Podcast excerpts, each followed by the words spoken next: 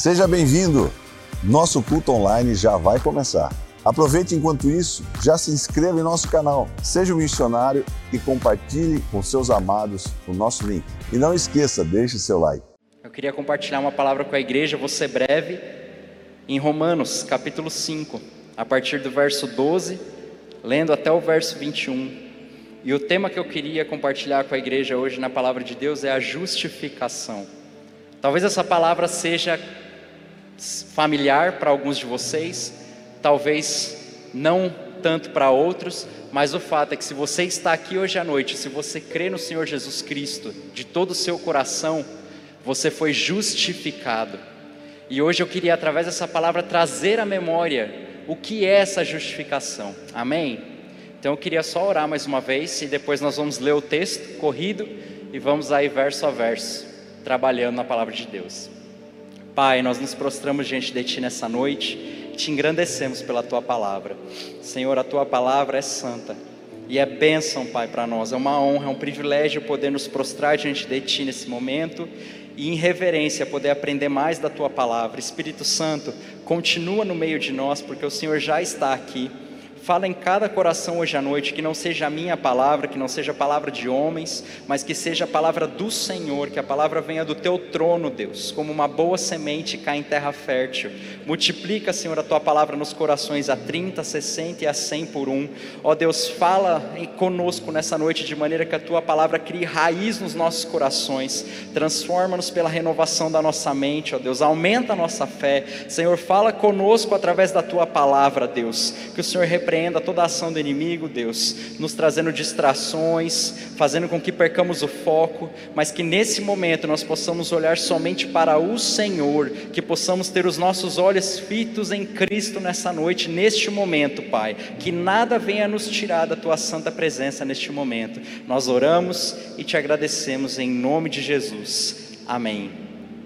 Então, Romanos capítulo 5, a partir do verso 12, diz o seguinte: Portanto, assim como por um só homem entrou o pecado no mundo, e pelo pecado a morte, assim também a morte passou a todos os homens, porque todos pecaram. Porque até o regime da lei havia pecado no mundo, mas o pecado não é levado em conta quando não há lei. Entretanto, reinou a morte desde Adão até Moisés, mesmo sobre aqueles que não pecaram à semelhança da transgressão de Adão, o qual prefigurava aquele que havia de vir. Todavia, não é assim o dom gratuito como a ofensa.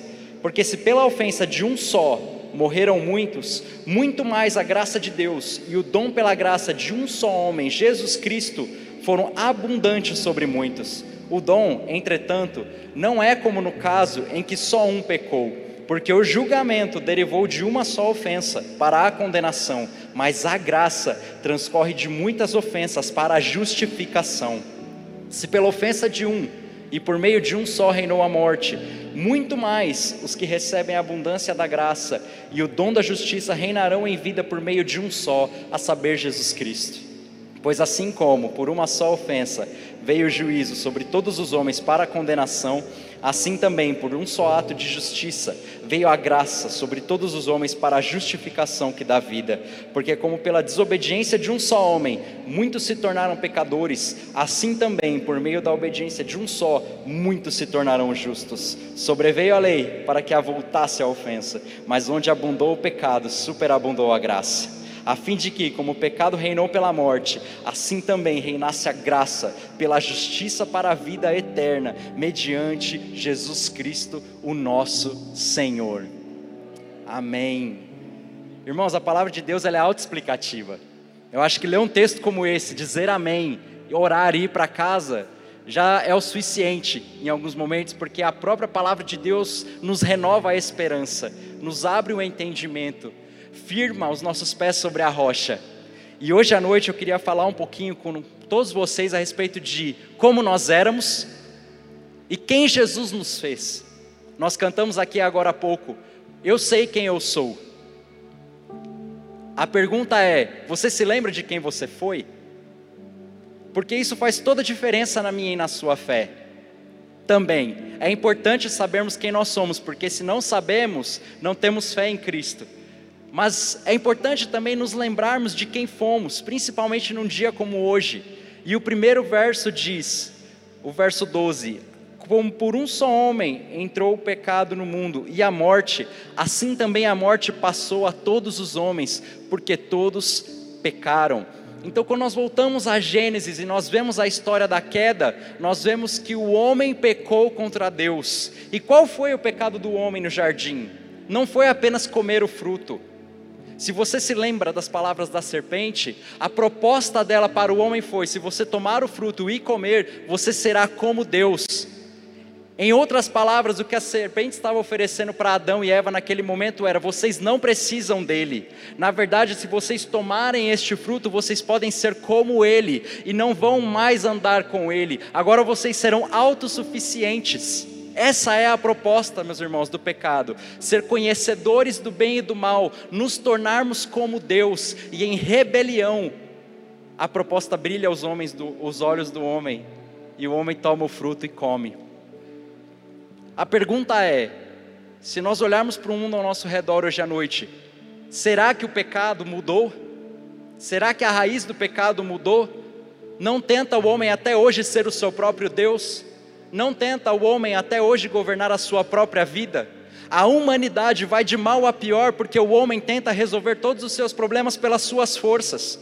Meus irmãos, o problema do mundo não é a política, Problema do, o problema do mundo não é a desigualdade, o problema do mundo não é a fome, o problema do mundo é o pecado.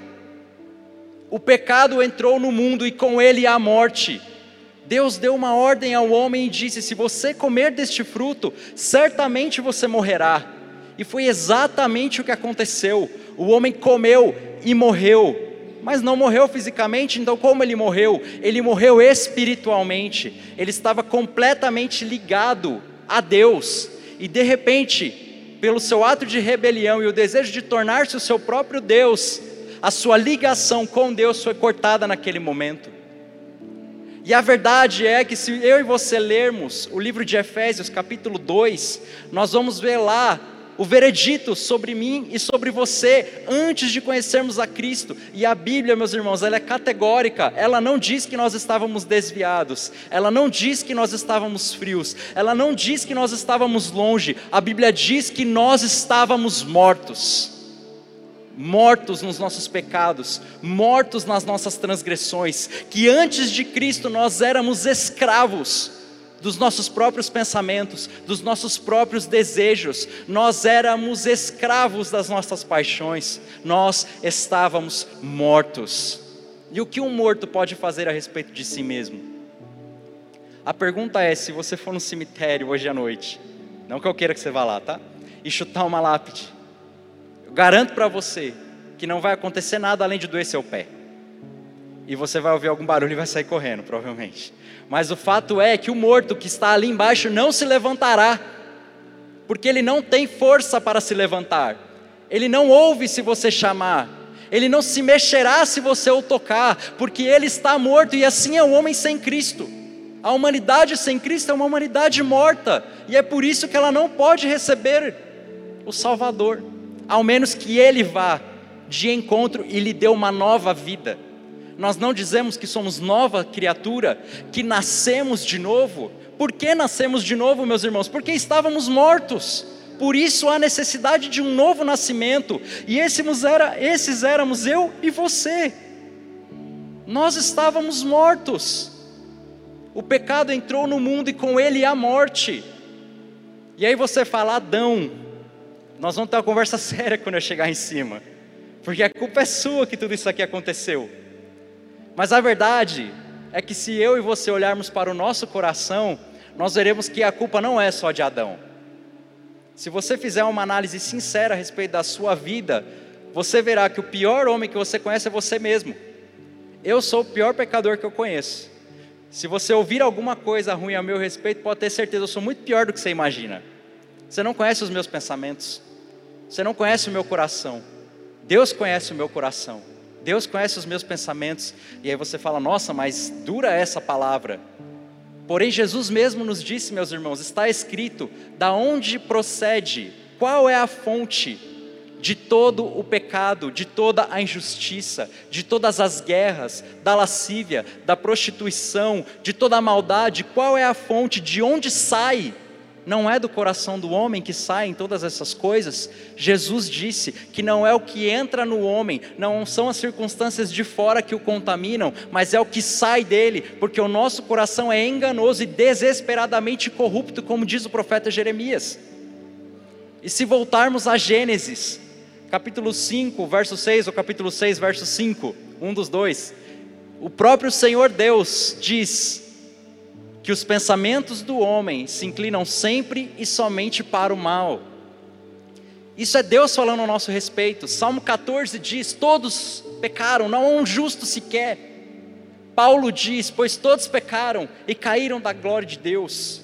Meus irmãos, se nós não fôssemos esses pecadores, não precisaríamos de um Salvador. Você concorda comigo que Jesus não precisaria vir se eu e você pudéssemos resolver o problema sozinhos? Então, quando cantamos a Páscoa, nós precisamos nos lembrar de quem nós éramos, porque nós nunca entenderemos quão grande é esse amor se não entendermos o quão ruins somos. A Bíblia também diz que por natureza nós éramos merecedores da ira, filhos da ira. É pesado, meus irmãos, mas esses éramos nós sem Cristo. A Bíblia diz ainda mais que nós éramos inimigos de Deus e que Ele morreu por nós ainda quando éramos pecadores. E se nós não entendermos isso, não entenderemos quão grande é o seu amor, porque quem é aquele que morre pelos seus inimigos? Quem é aquele que morre pelo que o afronta todos os dias? Quem é aquele que morre pelo que o rejeita? Quem é que morre pelo rebelde? O próprio Paulo diz: talvez por alguém bom, por alguém justo, uma pessoa morra em favor dela, mas pelo injusto, quem se atreverá a morrer? Quem morrerá pelo pedófilo? Quem morrerá por aquele que estupra? Quem morrerá pelo ladrão? Quem morrerá pela prostituta? Quem morrerá? Nosso Jesus morreu. O nosso Jesus morreu.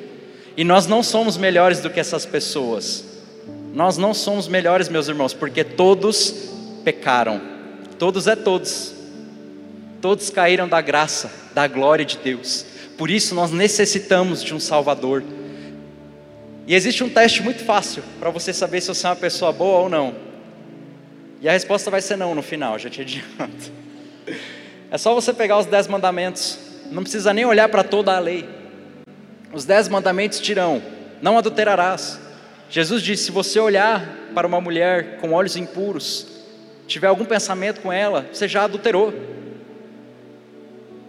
Se você furtar, se você tiver outros deuses diante de você, e outros deuses não precisa ser só um deus de escultura, com Baal, seu Deus pode ser o seu emprego, seu Deus pode ser a sua conta bancária, o seu Deus pode ser o seu cônjuge, o seu Deus pode ser os seus filhos, o seu Deus pode ser você mesmo, o seu Deus pode ser um próprio ministério.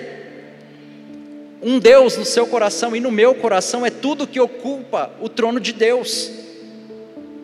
Então, qualquer coisa que adoremos e amemos acima do nosso Senhor Jesus é um ídolo. Não terás outros deuses além de mim. Honrarás teu pai e tua mãe. Meus irmãos, todos nós falhamos em algum ponto nessa lista. E a Bíblia diz que se falhamos em um ponto, somos culpados de toda a lei. E o texto continua dizendo: porque o regime da lei, até o regime da lei, havia o pecado no mundo. Mas o pecado não é levado em conta quando não há lei. Entretanto, reinou a morte desde Adão até Moisés, mesmo sobre aqueles que não pecaram à semelhança da transgressão de Adão, o qual prefigurava o que havia de vir. O que quer dizer isso? Às vezes parece complexo quando a gente lê, mas a verdade é que o que esse texto está dizendo é que a lei foi dada por Deus a Moisés justamente para mostrar a nossa incapacidade de cumpri-la. Ponto. Pela lei, a lei não é uma coisa, como é que eu posso dizer? A lei não é maligna, a lei é santa. Porém, eu e você não temos capacidade de cumpri-la. E Jesus disse: Eu não vim mover um A um tio da lei, mas eu vim para cumpri-la. Então nós não podemos esquecer, esquecer que além de morrer pelo injusto, morrer pelos seus inimigos, morrer pelos pecadores, Jesus veio cumprir esta lei. E ele cumpriu esta lei perfeitamente ele adorou a Deus no cumprimento da lei como ninguém jamais fez e jamais fará, porque não é mais necessário que alguém faça. A verdade, meus irmãos, é que a lei nos foi dada para mostrar o quão, pecador, o quanto pecadores nós éramos. E se você voltar ao Evangelho e ler os quatro Evangelhos, você vai ver qual era o grupo mais difícil que Jesus tentou alcançar. Te digo, era o grupo dos fariseus. Quem eram os fariseus? Quem é esse grupo? Quem é esse povo? Meus irmãos, os fariseus eram os religiosos daquela época. Se você conversasse com um fariseu, ele sabia toda a lei e os profetas. Ele poderia abrir os rolos, porque naquela época não era uma Bíblia assim tão bonitinha como a minha a sua, mas ele abriria aquele rolo, ele iria exatamente no texto daquele profeta e ele te explicaria o que aquele profeta estava falando. Porém, então, qual é o problema desses homens? Se eles tentam cumprir a lei, se eles sabem a lei, se eles conhecem a lei, então qual é o problema deles? O problema deles, meus irmãos, é que toda a glória que eles queriam não era para Deus, era para eles. Então Jesus fala: não seja como os fariseus que quando vão ao templo, eles param no meio das ruas e começam a orar ali no meio da rua para serem vistos. Você, quando orar ao teu pai, vai no teu quarto, fecha a porta, o teu pai que te vê em secreto te recompensará. E ele fala: não seja como os fariseus, não procure os primeiros lugares nas congregações, mas sente pelo último lugar, porque vindo o dono da festa te chamará à frente você será honrado. Não seja como os fariseus que tocam cornetas quando dão ofertas, pelo contrário, que a tua mão esquerda não saiba o que faz a tua direita. Então Jesus disse para o fariseu: sepulcro caiado, raça de víboras. Ele nunca disse isso para a prostituta, mas ele disse para o religioso. Aqueles homens queriam glória para eles mesmos. E meus irmãos, é uma autoilusão estarmos na igreja de Deus fazendo as coisas com a motivação errada. É uma autoilusão trabalharmos para a nossa própria glória. Olha só, eu arranquei de lá da Irlanda. Eu trabalhava numa empresa multinacional por nove anos com planejamento financeiro. Eu dou alguns números para você. A gente trabalhava com 350 milhões de dólares de orçamento por ano.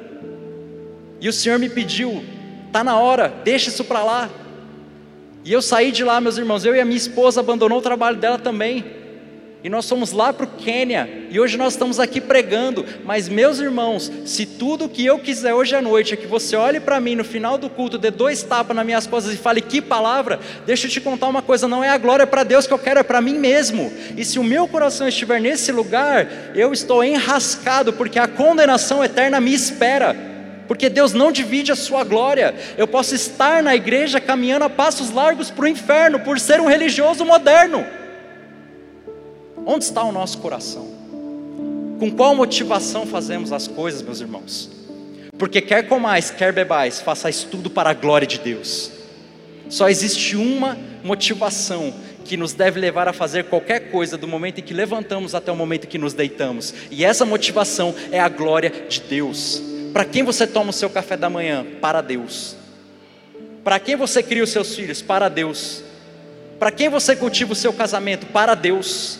Para quem você vem à igreja e, canta e prega e cuida da porta e limpa as cadeiras, para Deus, para Deus, para Deus e para a sua glória nada mais. Jesus falou: "A minha comida e a minha bebida é fazer a vontade do Pai que me enviou". Não existe outra motivação para nós, meus irmãos. E se você tem a motivação errada, ainda há tempo, arrependa-se. Porque do contrário, você pode estar na igreja e acordar no inferno quando morrer. Nós não podemos, meus irmãos, ser tolerantes à doutrina do pecado. A verdade é que todo ímpio sem Cristo perecerá, condenação virá. Todos aqueles que não estiverem em Cristo terão uma eternidade de agonia, morte, fogo. É isso que a palavra de Deus diz, meus irmãos. E nós não podemos ficar com isso só para nós, ou não podemos conhecer essa verdade e simplesmente ignorá-la. Então eu não sei se existe alguém hoje à noite que ainda não conhece Jesus Cristo e não conhece a sua salvação, mas eu quero dizer para você que não importa o quão ruim seja o seu coração, porque o meu também era assim. Jesus Cristo e o seu sangue são suficientemente plenos para te salvar, te libertar, te fazer nascer de novo, te fazer filho e te dar uma alegria eterna com Ele. A paz que você tanto procura, o descanso que você tanto quer estão em Cristo. Não existe paz em outro lugar, meus irmãos. Do contrário, o mundo já teria encontrado, e o problema do mundo hoje é justamente a falta de paz. Quantas pessoas depressivas, ansiosas, sem perspectiva de vida, meus irmãos, porque não conhecem o Deus da paz. Mas eu e você conhecemos o Deus da paz. Eu e você conhecemos o Deus de amor. E a Bíblia diz no verso 15: Todavia, e esse todavia é salvador, porque até agora foi só notícia ruim, né? Todavia, não é assim o dom da graça, porque ele é gratuito. E se pela ofensa de um só morreram muitos, muito mais a graça de Deus virá e o dom pela graça de um só homem, e esse dom e essa graça através deste homem, Jesus Cristo, foram abundantes sobre muitos, onde abundou o pecado, superabundou a graça. Meus irmãos, Jesus morreu pelo pecado de ontem, de hoje e de amanhã. Ele já morreu pelo pecado que eu e você ainda nem cometemos. Isso nos dá o direito então de pecar deliberadamente? Paulo já responde essa pergunta em Romanos. Pecarei, pois, para que a graça de Deus aumente de maneira nenhuma, pois aquele que pensa desta forma não entendeu a justificação. Aqueles que foram feitos justos e entenderam a bondade e o amor de Deus, não vão querer fazer nada mais que não seja tudo para a sua glória. Será um prazer fazer isso para esse Deus que me ama tanto. Como não viver para Ele? Como não adorá-lo? Como não desejá-lo todas as manhãs? Maranata, a hora vem. Esse deve ser o nosso pensamento ao acordar, meus irmãos. As preocupações dessa vida não podem tomar o nosso coração, porque nós não somos daqui. Aqui não é o nosso lugar. Meus irmãos, aqui é lindo, mas nem se compara com a glória que nos espera. As ruas lá serão de ouro, o rio fluirá do trono de Deus. E mais lindo do que tudo isso é o Jesus que nos espera lá. Hoje ainda vemos em parte, mas naquele dia o veremos face a face. Face a face. Eu vou poder finalmente tocar os pés do meu Salvador. Finalmente eu vou poder olhar nos olhos dele. E João diz como são os olhos dele. Ele diz: os seus olhos têm fogo, a sua voz como muitas águas, os seus cabelos são brancos, seus pés são polidos como bronze. Ele tem um cinto de ouro e a sua glória brilha mais do que o próprio sol. Meus irmãos, esse é o nosso Deus, não existe outro, e nós precisamos crer nesse Deus, porque se você crer nesse Deus e na sua justificação, será Páscoa para você todos os dias, não será Páscoa somente uma vez ao ano, mas todos os dias será uma Páscoa de alegria, de gratidão, de força e de esperança. A esperança não nos decepciona, meus irmãos. A Bíblia diz: Muitas são as tribulações do justo, mas o Senhor o livra de todas. Neste mundo tereis aflições, mas tem de bom ânimo, eu venci o mundo. Ainda que eu ande pelo vale da sombra e da morte, eu não temerei, pois tu estás comigo. Dez mil caem à minha direita, mil à minha esquerda, mas eu não serei atingido, porque o Senhor é como um escudo, Ele é uma torre forte ao redor daqueles que o buscam.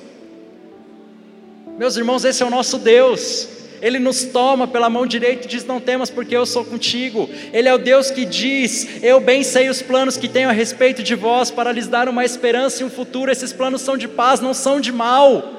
Ele é o mesmo Deus que diz: Eu sou o Alfa e o Ômega. Escreve tudo aí, porque essas palavras são dignas de aceitação e verdadeiras. Céus e terras passarão, mas as minhas palavras, elas não passarão. Meus irmãos, esse é o nosso Deus, esse é o nosso Jesus. Nós precisamos crer nesse Jesus e viver de acordo com esse Jesus. Meus irmãos, a justificação é gratuita, mas ela nos traz responsabilidades. Nós somos filhos de Deus.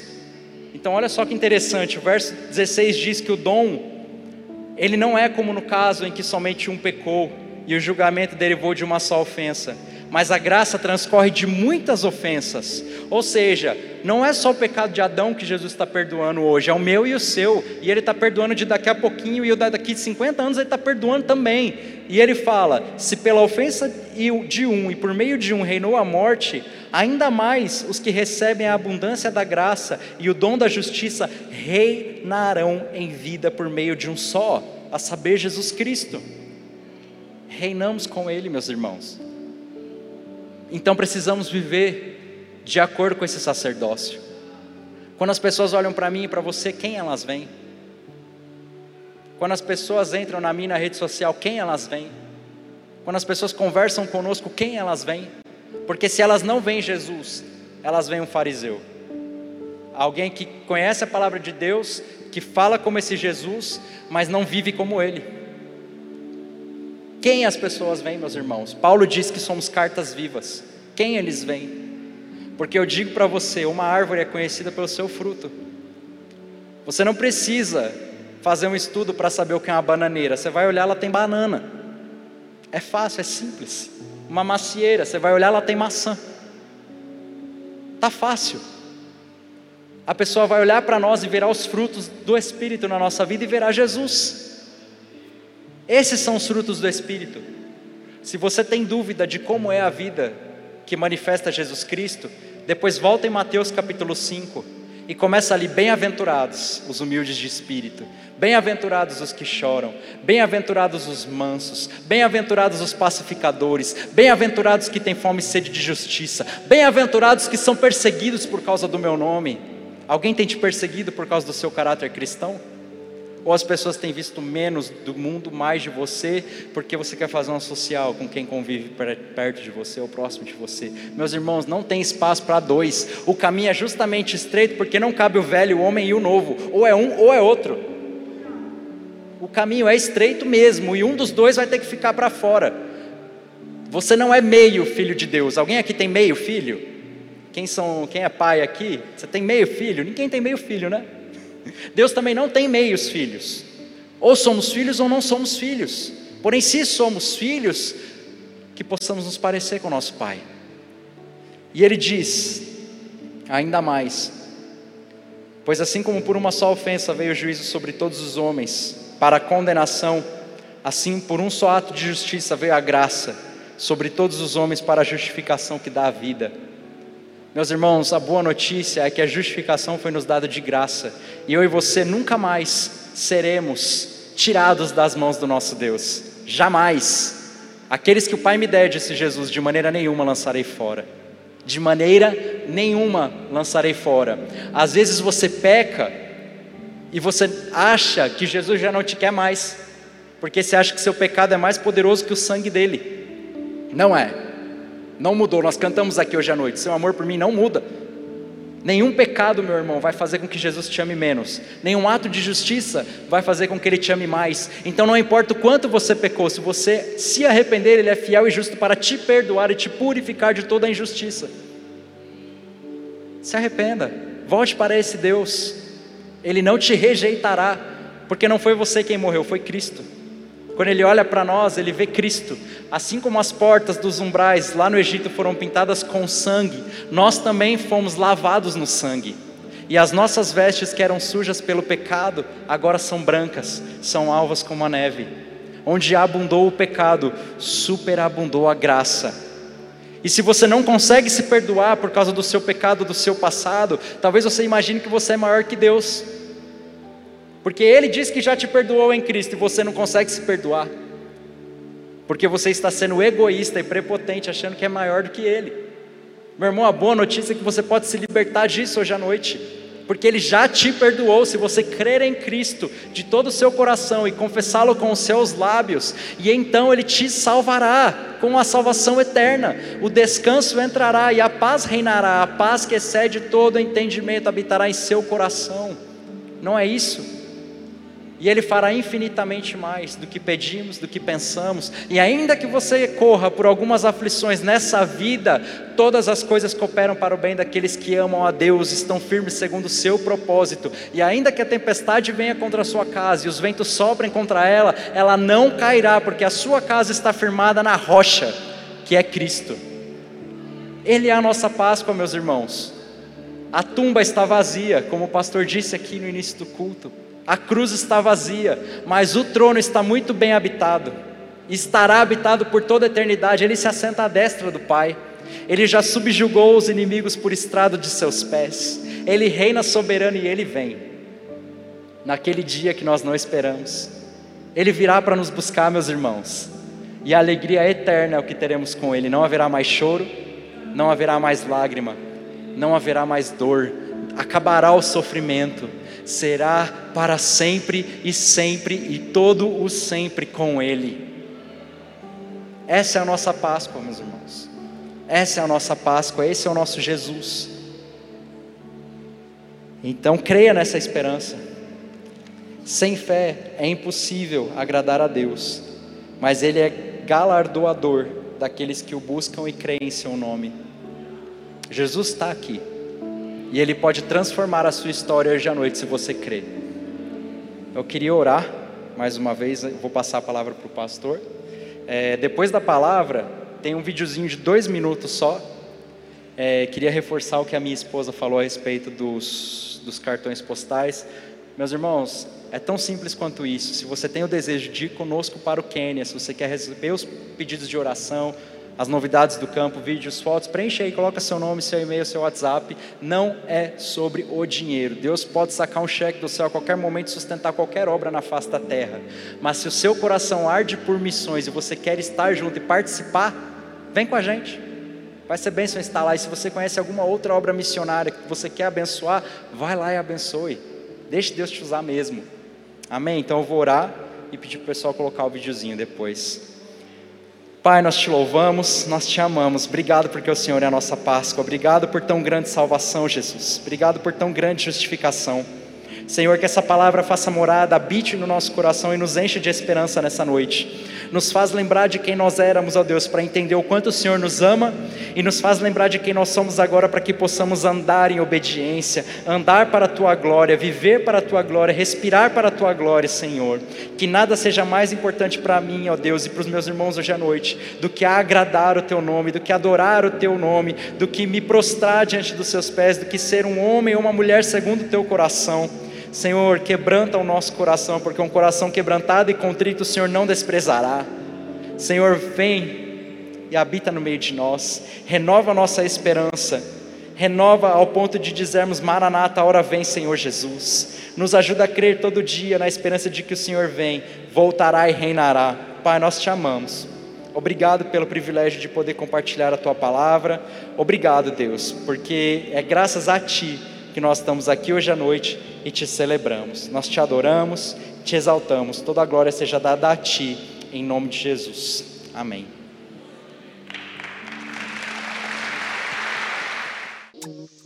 Espero que essa mensagem tenha falado ao seu coração. Tenho duas sugestões para você assistir. Acompanhe aqui as nossas mensagens e aproveite e clique para se inscrever. Deus abençoe você grandemente, em nome de Jesus.